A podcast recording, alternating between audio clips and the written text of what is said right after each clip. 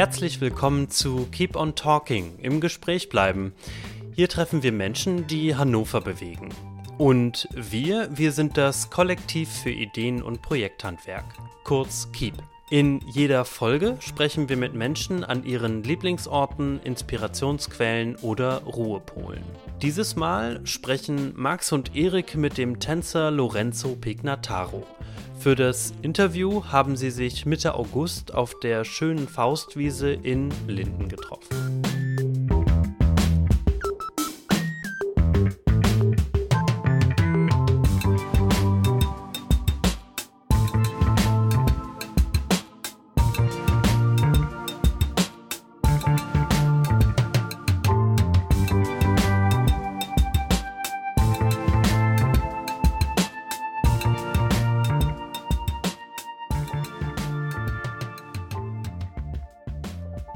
Moin, wir sind Max und Erik vom Keep Kollektiv und haben uns heute getroffen mit Lorenzo Pignataro. Ja, und wir haben mit Lorenzo über ganz, ganz viel über Tanzen gesprochen. Lorenzo ist nämlich Künstler, Tänzer, Choreograf. Ja, und auch so ein bisschen so ein Querdenker in der Kulturszene, würde ich sagen.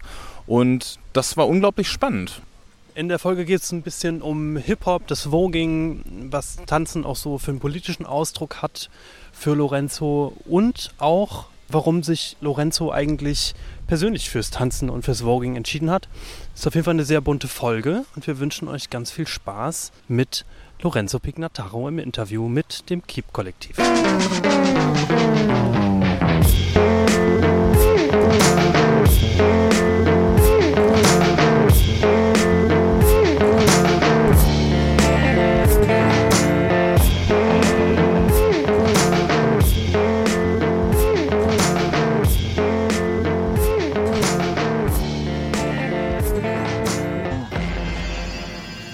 Hi Lorenzo erstmal, schön, dass du da bist. Bevor wir eine große Vorstellung machen, würden wir gerne eine kleine Sache machen, die sich die 1000 Fragen nennen. Wir können auch da rein. Willst du direkt da lang? Irgendwie ist da heute so viel los. Da ist so viel los. Wir können auch erstmal außen rumgehen, wie, wie, wie, wie du willst. Das ist, hat was mit der Ausstellung zu tun. Okay, machen wir es so. Und zwar haben wir eine, ähm, mal eine Ausstellung gemacht und da haben wir 1000 Fragen entwickelt. Das sind Fragen, wo es um alle möglichen Themen geht, Ja. die sich immer ganz persönlich an dich richten. Mhm. Und das Spiel, was wir jetzt spielen, ist quasi, du nennst uns bitte mal eine Zahl zwischen 1 und 1000. Und diese Frage stellen wir dir dann. Welche Frage möchtest du gern? 55. Okay, Nummer 55 machen wir mal. Mal gucken, was wir da haben. Frage 55 ist, wessen Meinung ist mir wichtig? Die meiner Eltern. Die haben am Ende immer recht. Auch wenn ich manchmal ein bisschen länger brauche, um es zu verstehen. Okay. Oder einzusehen. Und war dir das schon, äh, war das schon immer so für dich, dass sozusagen die Meinung deiner Eltern dir wichtig ist oder hat sich das irgendwann mal geändert? Äh, ich glaube, das hat sich jetzt einfach in den letzten paar Jährchen, viele Sachen haben sich befürwortet. Und äh, tatsächlich hole ich mir bei meinen Eltern des Öfteren Meinungen ein, da sie halt auch meine Welt, aber auch, sagen wir mal, die normale Welt und die haben noch selber sehr viel Erfahrung. Vielleicht, dass sie äh, auch irgendwie im, ja, sag ich mal, in den 20er, mit ihren 20 Jahren nach Hannover gezogen sind. Auch nochmal ganz andere Hintergründe oder Erfahrungen gesammelt als vielleicht ich. Ja, und weil es einfach meine Eltern sind. Und am Ende haben sie immer, also nicht immer, aber am Ende haben sie schon eher recht, als dass ich mich immer vorher versucht habe, dagegen zu streuen in meinen pubertierenden Jahren, sagen wir jetzt mal so. Lorenzo, ich glaube, viele unserer HörerInnen kennen dich schon, wissen, was du machst. Wir haben uns natürlich auch so ein bisschen deinen Instagram-Account angeguckt, ein bisschen angeschaut, was du so öffentlichkeitsarbeitsmäßig machst, was du so tanzt. Aber vielleicht kannst du nochmal so für die Leute, die uns jetzt gerade zuhören und dich nicht kennen, nochmal so beschreiben, wer ist Lorenzo Pignataro? Was macht Lorenzo Pignataro? Und vielleicht auch in dem Kontext schon mal, warum treffen wir uns gerade hier bei der Faust? Das ist ein bisschen schwierig in eine Schublade zu stecken, weil ich mich auch ungern in eine Schublade stecken lasse, glaube ich. Ich arbeite als Tanzlehrer, als Tänzer. Ich choreografiere, arbeite als Juror für ähm, verschiedenste Turniere oder ja, so in den letzten fünf Jährchen habe ich mich ein bisschen mehr damit auseinandergesetzt, was es halt eben in Hannover so gibt und was es nicht gibt und was ich kreieren möchte. Und daraus wurde jetzt sozusagen noch ein weiter Beruf, Creator, ich weiß nicht, wie man das nennt. Also halt einfach Sachen wie gewisse Safe Spaces oder Workshops oder Fortbildungsmöglichkeiten oder Mentorship-Programm einfach selber kreieren okay, let's go. Ich weiß zwar nicht, was ich genau mache und wie das geht, aber so lerne ich gefühlt am besten durchs Machen. Achso, und ich bin sonst ein ganz normaler Mann, Junge, jung geblieben. Mit meinen 31 fühle ich mich manchmal immer noch wie 16 im Kopf oder so. Ich mag diesen Ort, weil es alt und neu verschmilzt, weil es sehr viel verschiedenste Kultur zusammenbringt. Irgendwie ist Linden auch nicht Hannover für mich. Irgendwie ist Linden so eine eigene äh, Stadt und hier ist einfach sehr viel Multikulti und ich habe einfach auch das Gefühl, dass die Menschen hier ein bisschen freier sind und sich selbst treu und ich finde, dass das Kulturzentrum Faust einfach vieles vereint und auch viele Kulturen und ich finde es für das, was ich mache oder für das, was ich gerne machen möchte, ein sehr repräsentativer Ort und deswegen halte ich mich hier viel auf, um einfach Ausschau zu halten, was es hier einfach an Möglichkeiten gibt, sich zu vernetzen, Leute kennenzulernen und sich vielleicht irgendwann auch selber mit einbringen zu dürfen. Was wir tatsächlich diesen Freitag hier auch machen, bei der Kulturwiese und hier, glaube, den zweiten Auftritt von Starto Dance haben werden. Yeah. Ja, sehr schön. Ich glaube, da sind wir auch schon bei einem ganz ähm, einem ganz spannenden äh, Stichwort. Und zwar, du hast ja selber gesagt, du bist Creator, du bist jemand, der Projekte ähm, startet, initiiert, organisiert. Du bist Tänzer, du bist Künstler, du bist Choreograf und Start to Dance, du hast es gerade erwähnt, ist dein eigenes Baby, wenn ich das richtig verstanden habe. Das hast du in die Welt gerufen. Kannst du uns einmal erzählen, was ist Start to Dance? Was wird da gemacht? Wer nimmt daran teil und wie funktioniert das?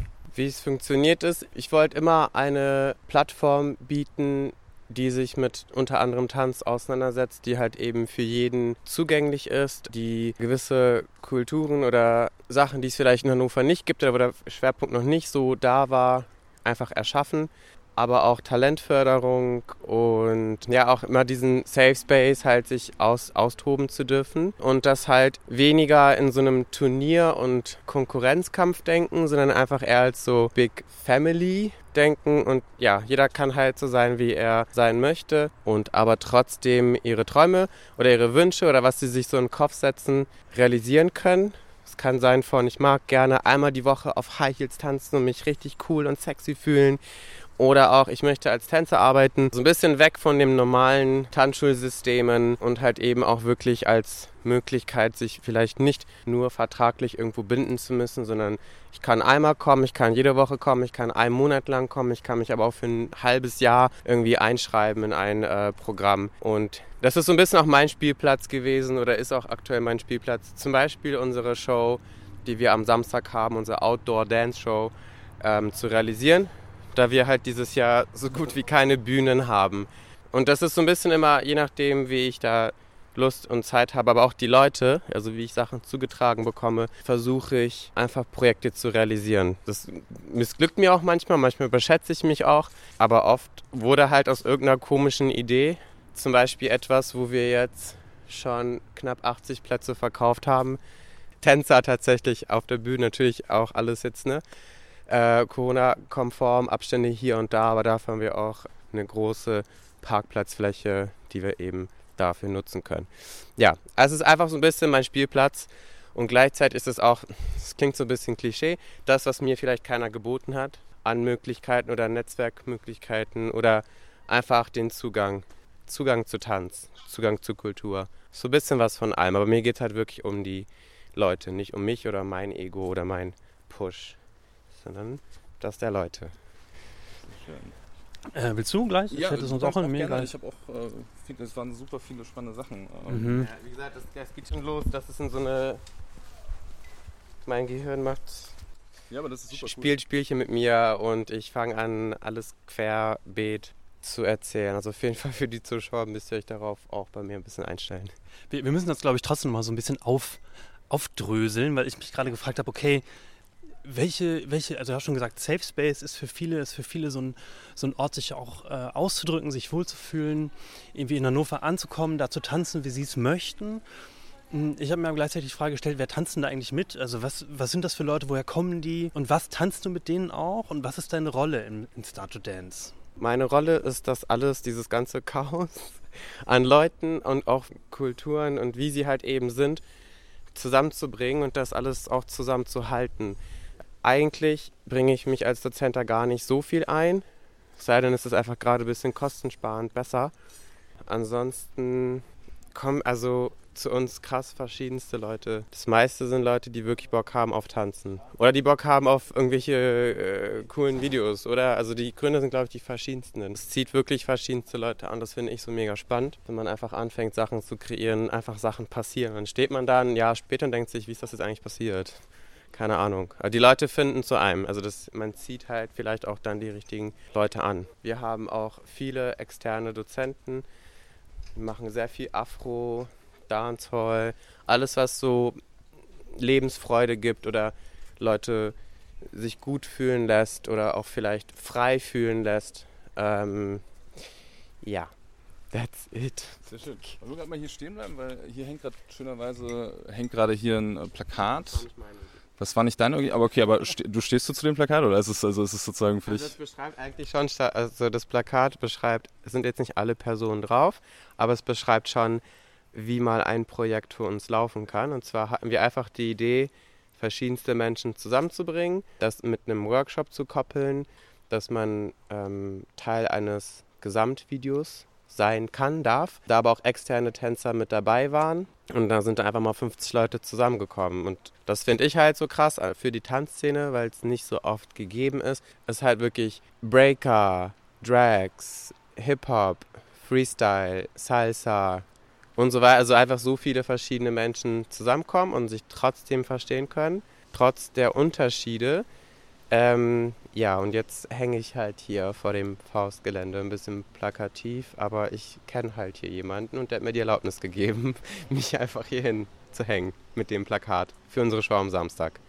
Genau. Ja, sehr schön. Kurz mal zur Beschreibung für die ZuhörerInnen. Also es ist ein sehr, sehr schönes Plakat, auf dem man ganz, ganz viele junge Menschen sieht. Und ähm, ja, die sind alle sehr, sehr fröhlich und sehr glücklich. Und darüber steht halt eben Start to Dance, die Outdoor Experience. Ähm, nur nochmal, um das aufzuklären. Wollen wir gerne weiter? Yes. Ich fand das gerade spannend nochmal. Du hast gerade nochmal so ja, betont, dass es so darum geht, ähm, Menschen sind unterschiedlich, aber gleichzeitig geht es darum, sie sozusagen in dieser Unterschiedlichkeit auch irgendwie so zu vereinen. Ne? Also es ja. nicht darum geht, ähm, die Unterschiede sozusagen zu einem äh, sozusagen weiter auszubauen, sondern es geht darum zu gucken, okay, ähm, wie bringen wir das zusammen? Du hast gerade diese ganzen verschiedenen Tanzstile erwähnt. Genau. Ähm, wie ist es dazu gekommen, dass du diese unterschiedlichen Stile zusammengebracht hast und war das immer so dein Wunsch? Ist das was, was einfach so passiert ist? Und inwiefern ist das auch ähm, ein Weg, um unterschiedliche Menschen zusammenzubringen, die vielleicht auch unterschiedliche äh, Einstellungen, äh, Lebensarten, was auch immer haben? Das waren jetzt ganz schön viele Fragen. Genau, es hat wirklich angefangen damit, dass ich Bock hatte, in Hannover ein bisschen, sorry nochmal, tanzschulunabhängig zu unterrichten. Und dann kamen halt aber auch andere Leute auf mich zu und gewisse Stile, die vielleicht, wie gesagt, nicht so vertreten sind, wo ich gesagt habe, okay, wenn es in dem Stil, wenn das noch nicht so ausgereift ist, dann versuchen wir das halt ein bisschen aus, aufzubauen oder dies, äh, dafür zum Beispiel für Afro eine Szene zu bauen. Natürlich war das oder ist das auch sehr mühsam, aber wir haben das zum Beispiel mit Afro so hinbekommen, dass wir einen laufenden, laufenden Unterricht hatten. Da konnte man einfach hinkommen. Jetzt ist das natürlich ein bisschen schwieriger. Seinen Spaß haben und gehen. Und, und das versuche ich jetzt halt auch eben für andere Stilistiken hinzubekommen. Das ist halt immer ein sehr mühsamer Prozess. Man muss halt immer die Interessenten dafür irgendwie auch ausfindig machen oder irgendwie an die Leute, sag ich mal, rankommen. Halt eben Tänzer aus unterschiedlichsten Bereichen zusammenzubringen. Eben auch das Verständnis zu entwickeln, dass man nicht sagt, ja, alle Gays sind zickig und dass durch Tanz oder durch die Kultur auch einfach Verständnis füreinander eher bekommt, als dass man mit seinen Vorurteilen durch die Welt geht. Ähm, aber das ist für mich ja auch ein Lerneffekt. Versuche einfach jeden Tag besserer Mensch zu sein oder verständnisvoller einfach zu sein, und so, so entstehen halt einfach die Sachen. Ich glaube, das ist es so zusammengefasst.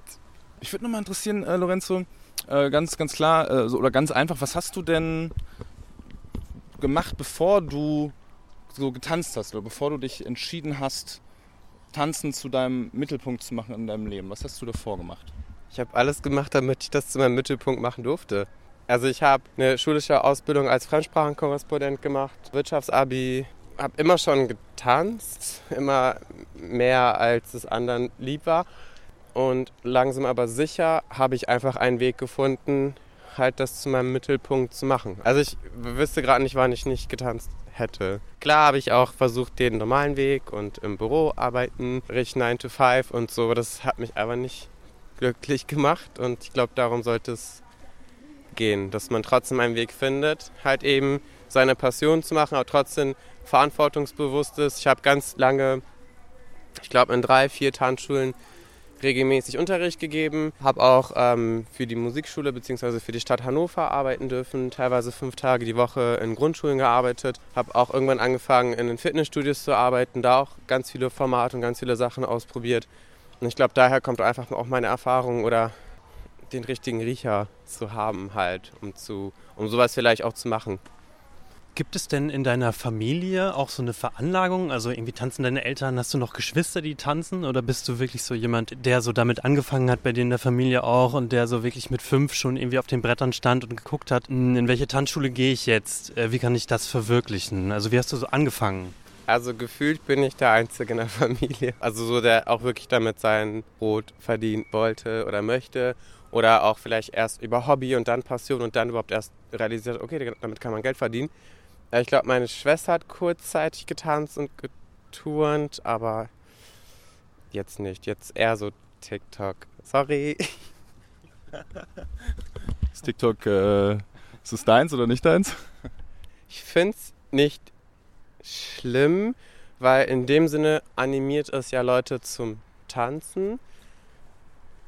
Ich fände es nur schade, wenn man halt nur bei TikTok oder für TikTok tanzt und halt das verpasst, was halt für mich zumindest Tanzen eher ist, und zwar Austausch, also miteinander tanzen, zusammen in einem Raum in, in Reality halt zu sein. Aber also es gibt natürlich solche und solche Meinungen, aber ich würde darüber jetzt nichts Falsches oder was Negatives sagen wollen, weil in dem Sinne bringt es ja Leute dazu, überhaupt sich für Tanz zu interessieren. Also wie qualitativ oder ob das jetzt es ist kein richtiges Tanzen für manche ist, das, das würde ich gar nicht so beurteilen wollen, weil es einfach, es gibt so und so und so. Also es ist das Gute an Tanz, dass es so facettenreich halt eben ist und auch sein darf. Ja, aber ich finde TikTok an sich nichts Schlimmes. Hauptsache Leute finden zum Tanzen und ja, bewegen sich einfach. Ein bisschen mehr, weil gerade ich das Gefühl, dass man eher so, oh, ja, war jetzt voll gemütlich ja, ich hoffe, dass die Leute wieder ein bisschen mehr Bock haben, rauszugehen und sich mehr zu bewegen und mehr Sport und mehr Interaktion in echt, ohne ein Handy in der Hand.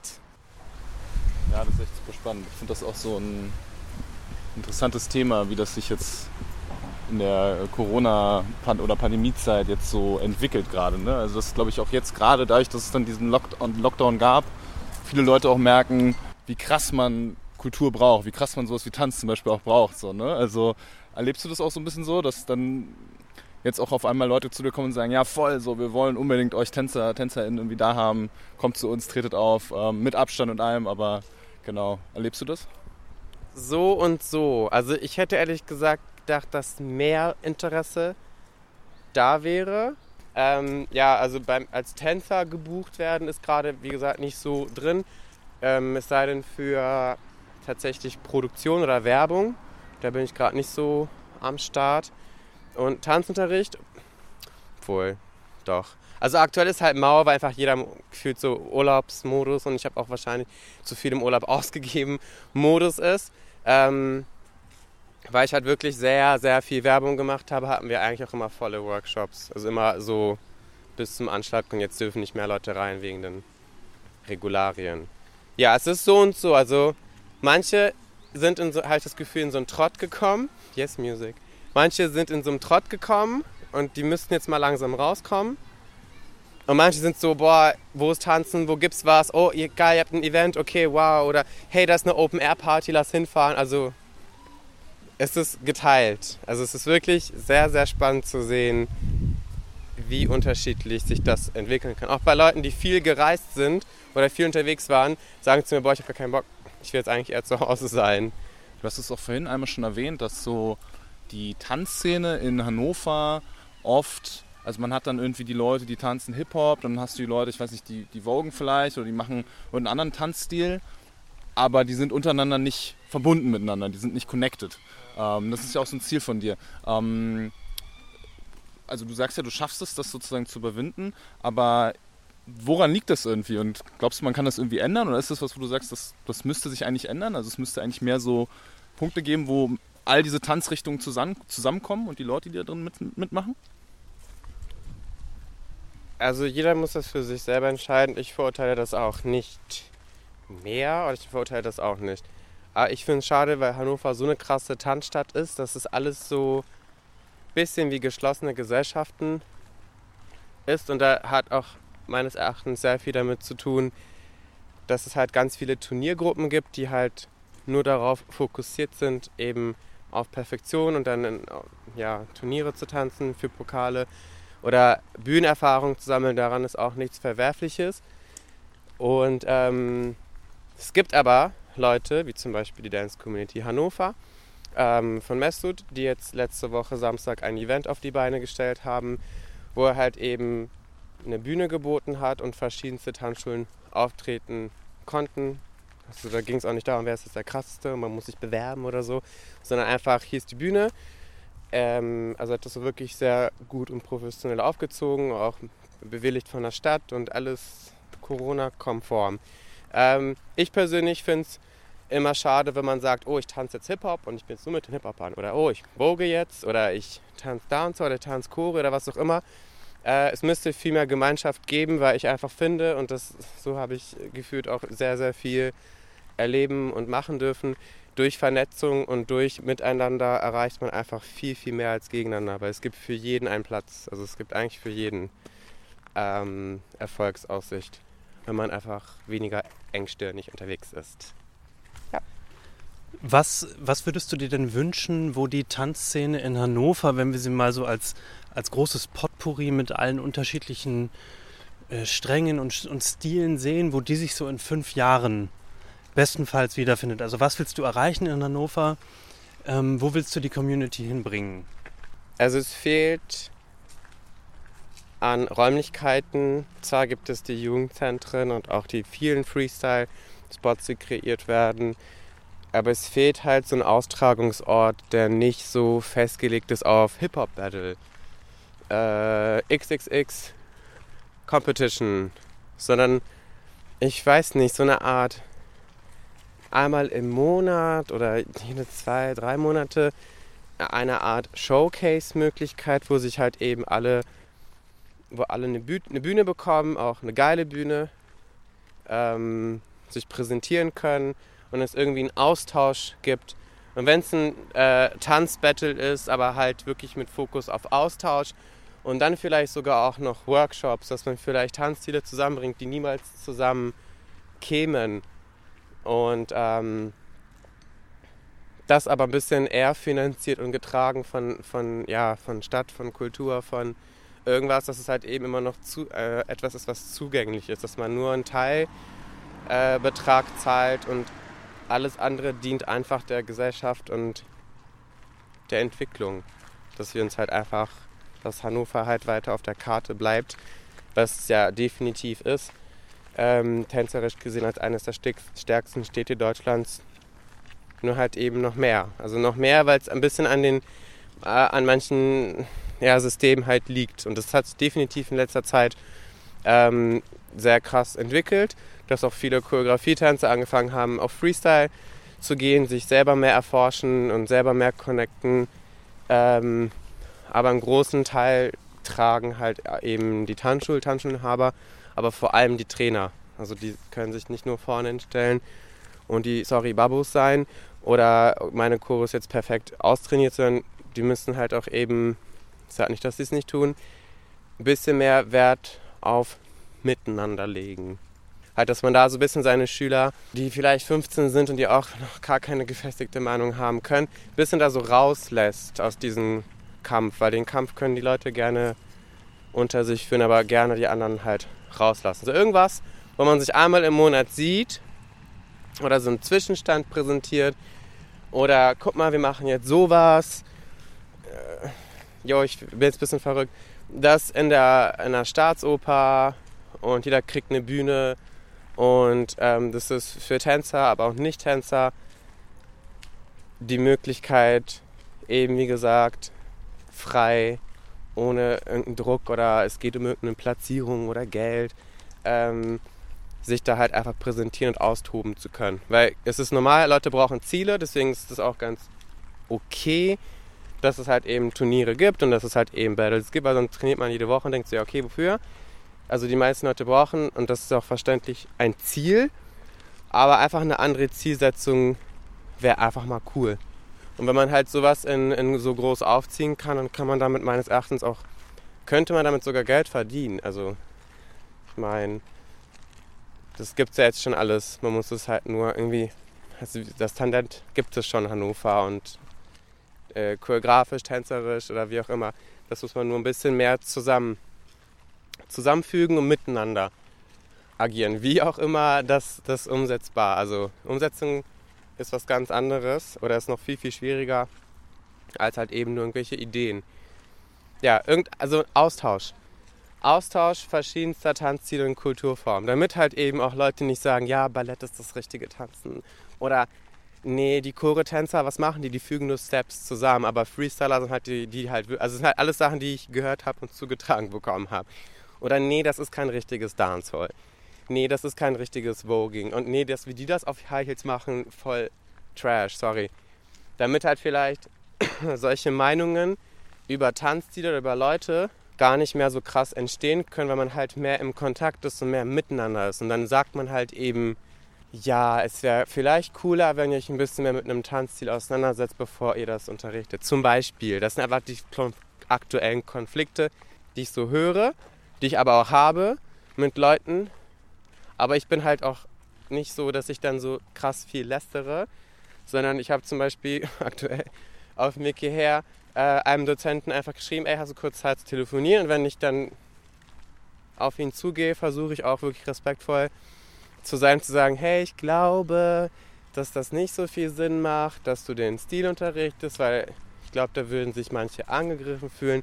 Und da sehe ich mich auch ehrlich gesagt in der Position, das sagen zu können und dürfen, da ich das einfach jetzt seit Jahren versuche, ja, ist immer so komisch, wenn man das so sagt, in richtig zu vermitteln. Aber einfach nur, das ist nicht, weil ich unbedingt ein Richter sein will, sondern weil es einfach viele Leute gibt, die sehr viel in Kultur und Tanz investiert haben in ihrem Leben und dann sind so irgendwelche, sorry, ich habe drei Classes genommen, unterrichte jetzt einen Stil. Aber solche Konflikte meines Erachtens würde man vielleicht umgehen können, wenn es halt einen regelmäßigen Austausch gäbe. Und wenn es Stammtisch mit Tanzschulinhabern oder wenn es äh, einmal im Monat Show oder Austausch-Battle mit Workshops gäbe. Das würde halt einfach die Hannover Tanzszene definitiv aufs nächste Level bringen. Und wir gucken ja mal gerne auf andere Städte und andere Länder und wundern uns halt, oh, warum sind die so krass und was ist denn so los? Und ich glaube, dass das dort drüben oder wo auch immer man denkt, dass das Gras grüner wäre, nicht anders gelaufen ist. Dass es halt eben solche Plattformen ja schon seit bald Jahrzehnten gibt. Let's go Hannover. wow. Ich habe noch mal eine Frage, die ist mir auch vorhin schon so, lag die mir schon so auf der Zunge. Du hast jetzt ganz viel davon gesprochen, von der Art und Weise, wie die Menschen, die tanzen in Hannover, auch vielleicht mit Tanz und mit der Ver Vernetzung miteinander auch umgehen sollten, was dort vielleicht gemacht werden kann. Was mich auch nochmal interessiert ist, wo kommt eigentlich das Geld her? Also wie verdient man, verdient man beim Tanzen Geld eigentlich? Verdienst du Geld damit? Und ist das vielleicht auch ein Problem? Ist vielleicht ist Geld da in der Szene, um das auch zu organisieren? Oder ist das wirklich, hängt das dann immer an Leuten, die all ihre Leidenschaft, all ihre Zeit da reingeben müssen? Wie ist das? Okay, erste Frage, kann man Geld, äh, kann man mit Tanzen Geld verdienen? Definitiv. Es ist definitiv machbar, aber ein sehr schwieriger Weg. Man muss selber sich da so durchangeln, weil es halt auch nichts. Es gibt gewisse Programme, wie zum Beispiel in Berlin das Advanced Dance Program, wo man halt eben intensiv nicht nur Tanz lernt, sondern auch die Business-Seite und auch seinen Körper und wie gehe ich vielleicht mit gewissen Situationen und was kriegt eigentlich ein Tänzer. Das, ist, das sind so ein bisschen die Informationen, die den Leuten enthalten bleiben. Und dann gibt es halt dann auch noch kleinere Städte, wo die Informationen noch weniger zugänglich sind. Und deswegen weiß man das halt auch eben nicht besser. Man kann mit Tanzen Geld verdienen. Ich war angestellt bei der Stadt Hannover und habe mich immer auf mein Gehalt äh, gefreut am 28. Ich habe für die DRK, für den DRK Dance Test gearbeitet. War auch wirklich schon gut anstrengend, aber ich hatte sehr viel Spaß. Ich habe als Tänzer gearbeitet in gewissen Produktionen, wo halt das ist halt so ein bisschen Jackpot, wenn man halt irgendwo drinne ist, wo es halt immer wieder Aufträge gibt, dann hast du auch irgendwo dann ein regelmäßiges Einkommen. Das hat man natürlich auch mit regelmäßigem Unterricht. Nur finde ich, und das ist auch kein Angriff an irgendjemand, der eine Tanzschule hat, finde ich das ein bisschen zu wenig Geld, was bezahlt wird für Dozenten, um davon halt eben leben zu können. Und weil das halt eben auch so ist und wenn man das noch nicht weiß, ergreift man wahrscheinlich gar nicht die Möglichkeit oder bringt es gar nicht in Erwägung zu sagen, hey, ich möchte hauptberuflich als Tänzer oder Lehrer oder bei mir ist ja so ein Schrägstrich alles. Und weil man halt auch eben ein bisschen über den Tellerrand hinausschauen muss. Was gibt es denn auch für Möglichkeiten, Geld zu verdienen? Also es ist nicht immer alles so, ja, ich bin nur Booked and Blast und nur als Tänzer und ich gebe Workshops auf großen Conventions. Man muss halt also auch klein viel heißt das so, macht Mist. Also klar, also auch kleine, also man kann auch mit kleinen Sachen Geld verdienen oder halt sich ein regelmäßiges Einkommen verschaffen. Man muss nur einfach immer auf der Hut, man muss immer gucken, was es halt eben um einen herum gibt. Es gibt mehr als man denkt. Man muss nur einfach sehr oft die Initiative selbst ergreifen und nicht denken, okay, ich poste was auf Instagram, jetzt werde ich gebucht. Das passiert, glaube ich, nicht so oft. Genau, das zu der Frage zum, kann man mit Tanzen Geld verdienen? Das kann man Definitiv. Okay, was war die andere? Wunderbar. Du hast noch zwei andere Fragen. Ja, genau, die andere Frage, ich kann sie auch nochmal vielleicht ein bisschen ähm, präziser stellen. Du hast ja davon gesprochen, dass es auch für dich ganz stark darum geht, dass alle Menschen die Lust haben zu tanzen, die Möglichkeit kriegen zu tanzen, also diese ja. Zugänglichkeit. Ja. Und wie ist das da, wenn man jetzt als junger Mensch einfach Lust hat zu tanzen? Gibt es da Möglichkeiten? Gibt es da eine Zugänglichkeit? Und da halt auch die Frage, ist das ist das einfach finanziert oder ist das total schwierig, das auf die Beine zu stellen? Wie ist das? Waren jetzt auch wieder zwei Fragen, aber ja. genau. Also es gibt in Hannover mehrere Möglichkeiten zu tanzen. Es gibt die Jugendzentren, die haben, glaube ich, vier, fünf Mal die Woche Angebot. Gerade ein bisschen beschränkt, aber ist trotzdem da. Freies Training in Anspruch zu nehmen, wofür man nichts zahlt. Die Battles und das, was organisiert wird, zum Beispiel von Mehmet Aschi, ich hoffe, ich spreche den Nachnamen richtig aus, der unter anderem das Pfingstcamp seit, wow, lass mich nichts falsch sagen, 15, 18 Jahren organisiert. Da kosten sozusagen Eintritt oder das Mitmachen zum Battle auch sehr wenig. Und in der Choreografie oder Tanzschulszene ist es halt schwieriger vom Zugang her, wenn man halt nicht so viel Geld hat. Es ist trotzdem, sage ich mal, noch erschwinglich, aber ja, müssen ja alle von irgendwas leben, deswegen kostet es halt eben Geld. Und dann gibt es halt natürlich auch noch Workshops, die organisiert werden. Und es gibt auch Möglichkeiten, dass man halt eben kein Geld hat, dann muss man halt work for it. Dann make it work, dass du das halt dir zahlen kannst. Also Arbeit ist eigentlich auch genug da. Muss halt nur die Initiative ergreifen, aber die Möglichkeiten sind da. Nur dass ich glaube, das ist ein bisschen schwieriger auch für mich, den Informationsfluss, also das auch zu verstehen, okay, Ach so, das gibt's ja auch noch. Ah cool, es gibt noch eine Ferienpassaktion. Keine Ahnung, wie man das hinbekommen kann, dass man das halt eben besser findet, weil es gibt halt Leute wie ich, die, die durchforsten dann komplett Social Media und Internet und alles und was gibt's in Hannover, was gibt's nicht, was gibt's da, da, da, aber vielleicht ist die Initiative nicht bei, nicht bei jedem gleich schwer zugänglich für jeden die Information, so leicht zugänglich eher. Hier. Wenn wir hier lang gehen oder ja. wir auf den großen Weg? Ja. Ich weiß nicht, inwiefern da auch gleich abgesperrt ist. Ach so, weil das ist ein Event, ne? Achso. Sparkasse in der Haus? Yes, I think also so. ist auf jeden Fall beides schön. Das ist in so eine Runde gehen, so rum oder so rum. Ja, mal hier lang gehen.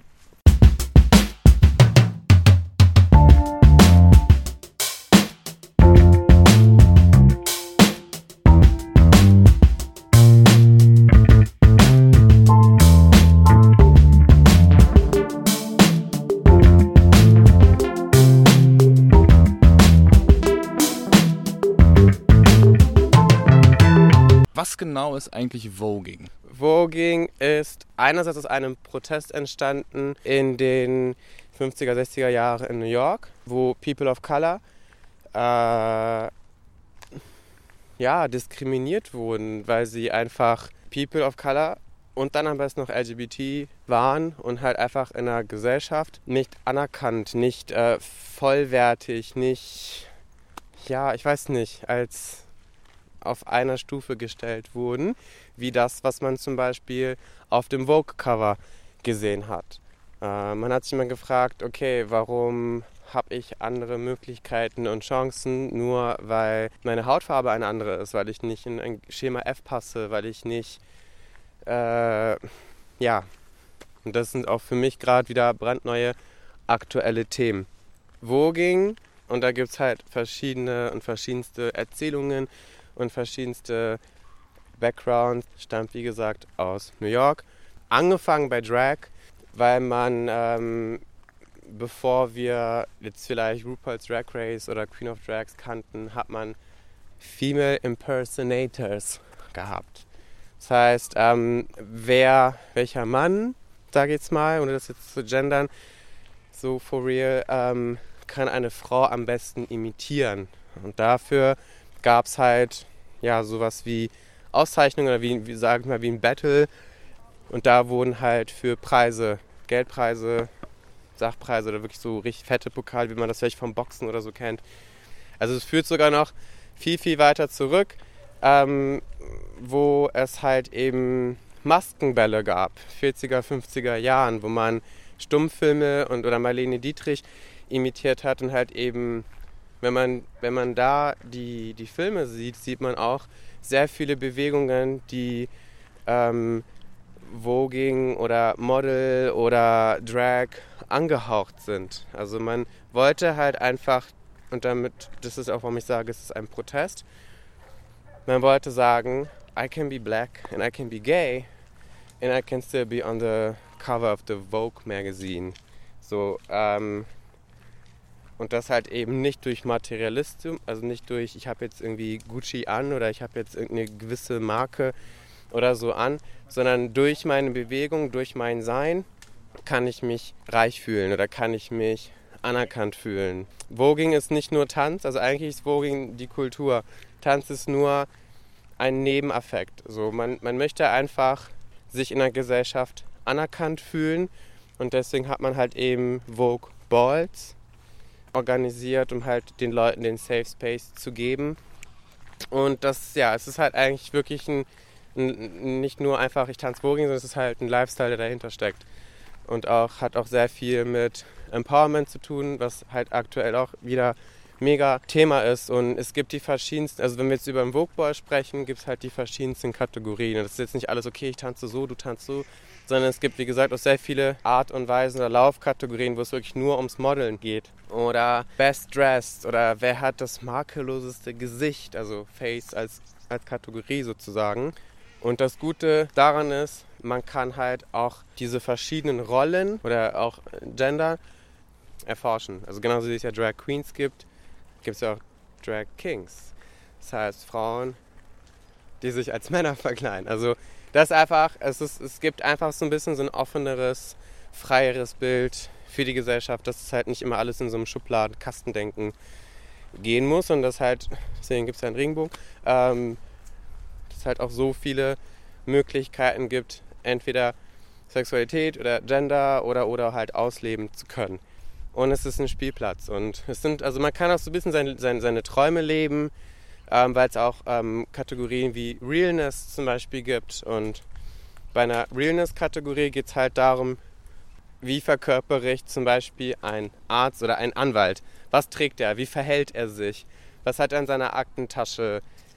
Und das aber ohne Tanz. Deswegen ist das, was ich immer versuche zu vermitteln beim Voging, dass es eigentlich nicht ums Tanzen geht, sondern dass halt wirklich jeder, das ist einfach ein Spielplatz für Erwachsene und auch ein sehr, so ein, so ein ich gehöre hier dazu und ich darf mitmachen oder, yo, äh, Transfrauen müssen immer noch in der Gesellschaft kämpfen, ähm, als Frauen anerkannt zu werden.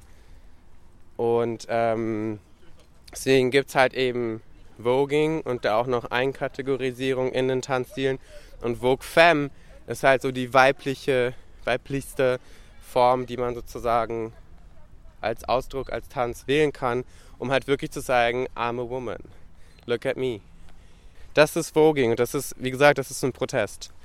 Es ist einfach ein Protest. Genauso wie ich bei meinem letzten Auftritt am Ende ein Schild hochgeladen habe äh, und da stand, This is for my Polish sisters und dabei äh, wirklich aggressiv schon war, aggressiv gewogt, weil ich so sauer war über die Situation, die gerade in Polen herrscht, dass es LGBT-freie Zonen gibt. I mean, like, crazy? Ähm, oder sogar Leute, Lehrer aus den Schulen suspendiert wurden. Das, das geht nicht. Also wir entwickeln uns gerade ein bisschen zurück. Also in manchen Ländern, was ich ein bisschen schade finde. Deswegen ist es für mich aktuell eher ein Protest. Du hast schon so ganz, schon so ein bisschen durchklingen lassen, dass, dass es im Voging so eine Evolution gab, eine Entwicklung. Ist Voging das gleiche heute noch? Spricht es die gleichen Gruppen an? Sprechen durch das Voging auch die gleichen Gruppen, wie das vor 30 Jahren war? Oder ist es diverser geworden? In dem Sinne haben sich die Laufkategorien erweitert, was auf jeden Fall festgelegt ist dass es halt ähm, gewisse Regeln gibt und dass es auch bei den, sage ich mal, Tanzarten im Voging halt auch verschiedene Tanzarten gibt. Und angefangen hat das mit Old Way. Old Way hatte auf jeden Fall einen anderen Charakter als Vogue Femme, weil beim Old Way will ich ein bisschen mehr mich erhaben geben. Ähm, es ist inspiriert von Yoga, von Hieroglyphen von, ähm, vom Breaking, also von Freezes aus dem, aus dem Hip-Hop, also aus dem, aus dem Breaking tatsächlich. Weiterentwickelt hat es sich, dass halt eben die klassisch ausgebildeten Tänzer gesagt haben, okay, das ist süß. Wir haben aber halt sozusagen unsere tänzerische Ausbildung genossen und haben halt Stretches und können viel mehr mit, mit irgendwie Illusionen, mit Boxen arbeiten, das halt mehr zum Vordergrund bringen und daraus hat sich New Way entwickelt. Und dann war das halt die Evolution für eben Vogue Femme, dass halt eben die, die sich feminin gefühlt haben und das auch zeigen möchten oder zum Ausdruck bringen möchten, äh, auch ihre Plattform bekommen. Ob das jetzt Trans sind, ob das Gay Boys oder ob das Femme Queens sind. Ich glaube, das hat sich jetzt ein bisschen mh, mm, in dem Sinne, also ich kann nicht, wie gesagt, für die ganze Welt sprechen oder für Paris, New York, für alles sehen, aber es hat sich trotzdem ein bisschen mehr geöffnet man muss trotzdem das Bewusstsein haben, woher es kommt, dass es halt mehr Interesse gefunden hat und mehr divers in dem Sinne geworden ist. Es wächst auf jeden Fall und dadurch, dass es halt eben wächst und dass es auch immer mehr integriert wird, sage ich mal, ob das jetzt nur ein Kosten-Nutzen-Faktor, ob das nur so ein, okay, wie kriegen wir Aufmerksamkeit, aber dadurch, dass halt viele Firmen ähm, oder viele ja, Werbung, Medien interessiert sind, halt eben mehr Ballroom, Gay, Culture. Äh, und wenn es nur Queen of Drags war, versuchen das immer mehr einzubringen, gewinnt es einfach an Akzeptanz. Dass halt eben Menschen anders sind oder dass es nicht nur grün und gelb gibt oder weiß und schwarz oder dass halt eben wie ein Regenbogen auch Menschen so unterschiedlich sein können. Und Deutschland hat halt auch ganz viele Kulturen mittlerweile und ganz viele Facetten und ganz viele Arten und Weisen eben zu leben und nicht nur das eine und so muss das halt sein. Das, so sehe ich die Entwicklung ähm, in Bezug auf Ballroom und auf Voging in Deutschland. Ja, also ich fand es super, super, super spannend, was du gerade alles erzählt hast und ich fand das auch total interessant mit dieser Geschichte vom Voging und was Voging sozusagen für eine Bedeutung hat für auch ja ganz bestimmte Menschen, also vor allem ja Menschen, die ja, diskriminiert werden, die nicht sichtbar sind, die auch keinen Zugang haben zur, zur Gesellschaft, sage ich mal. Glaubst du, dass Tanz oder Tanzen die Welt besser machen kann? Definitiv, weil man beschäftigt sich mit sich selbst.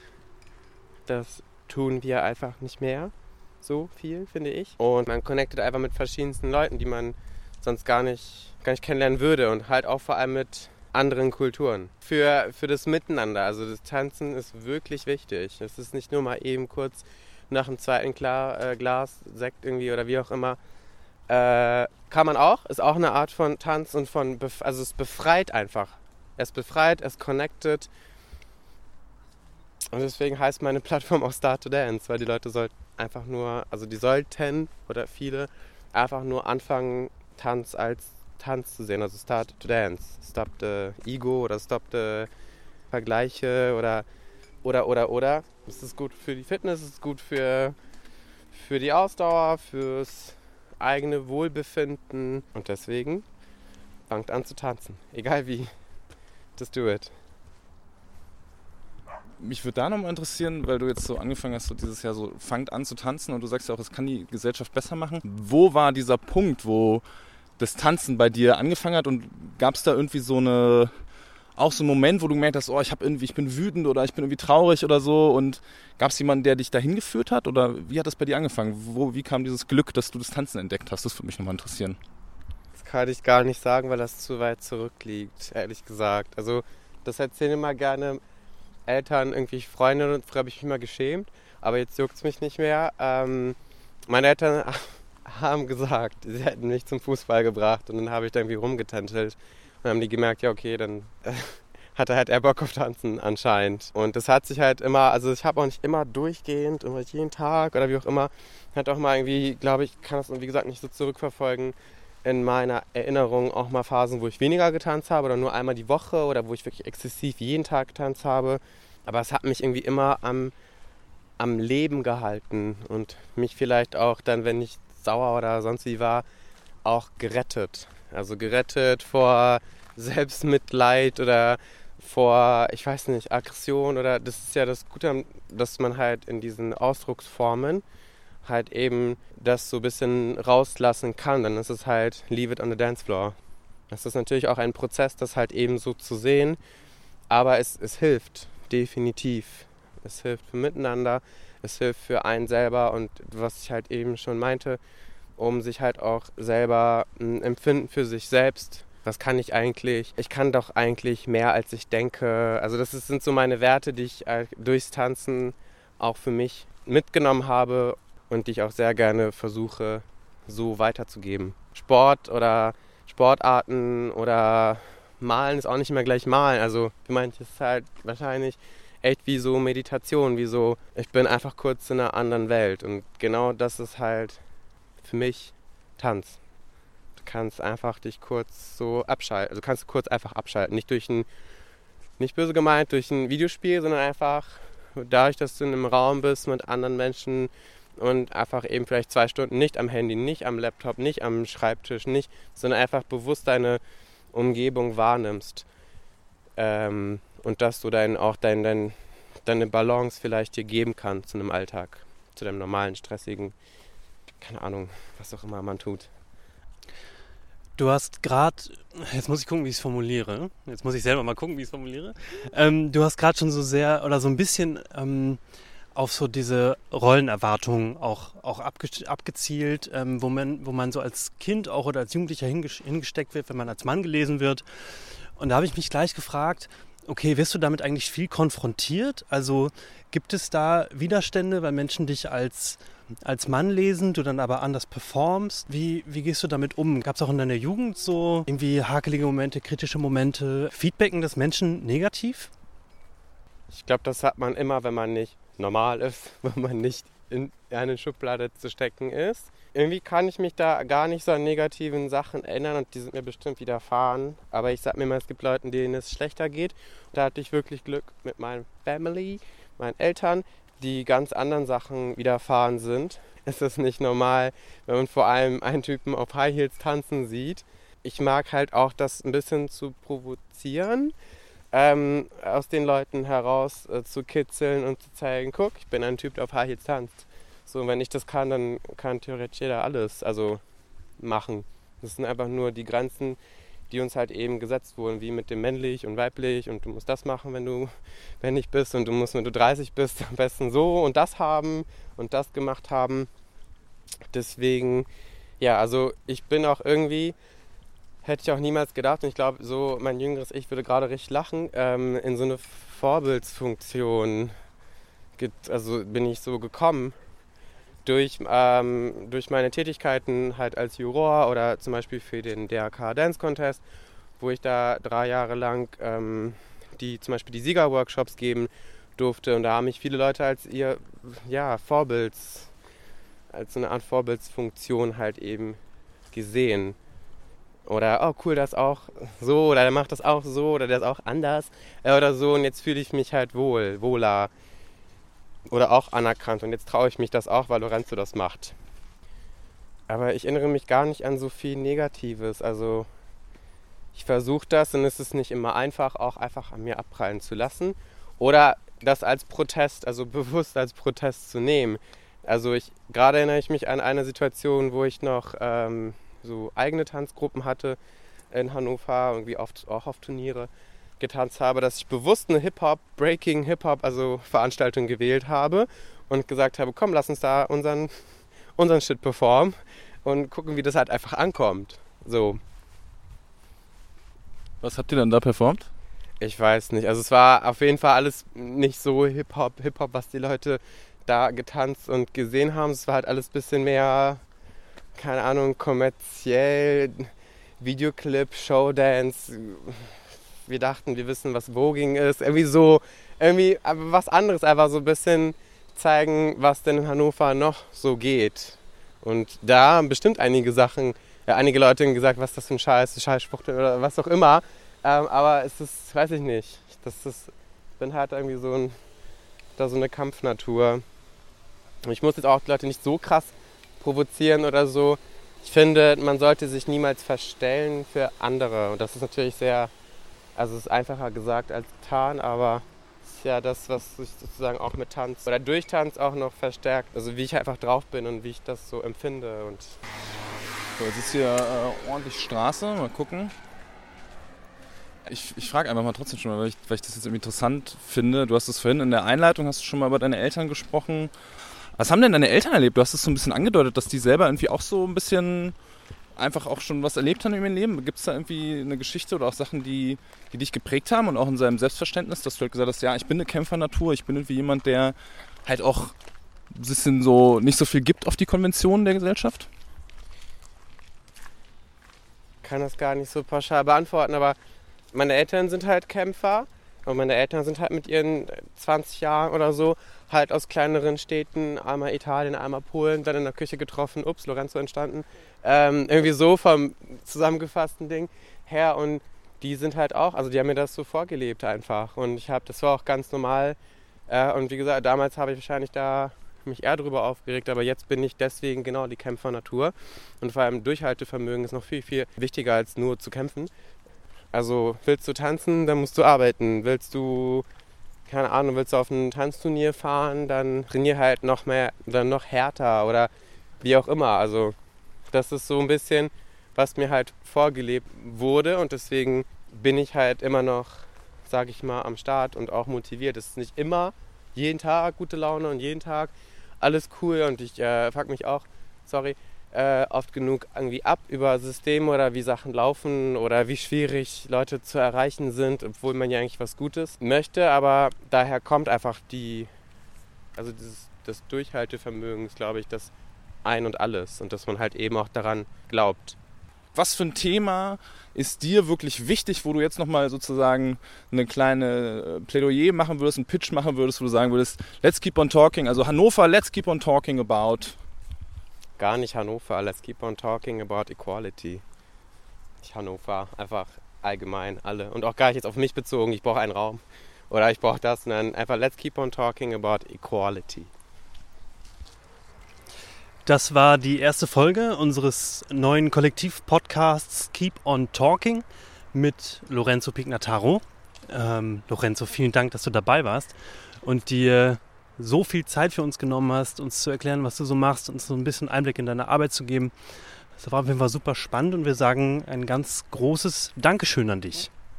Vielen Dank fürs Zuhören, falls ihr es bis hierhin überhaupt geschafft habt. Es war heute im Übrigen das erste Mal, dass ich einen Podcast aufgenommen habe und ich hätte das, glaube ich, vor einem halben Jahr niemals gemacht. Aber man sollte niemals nie sagen. Ähm, ja, das war's. Dankeschön. Auch danke euch.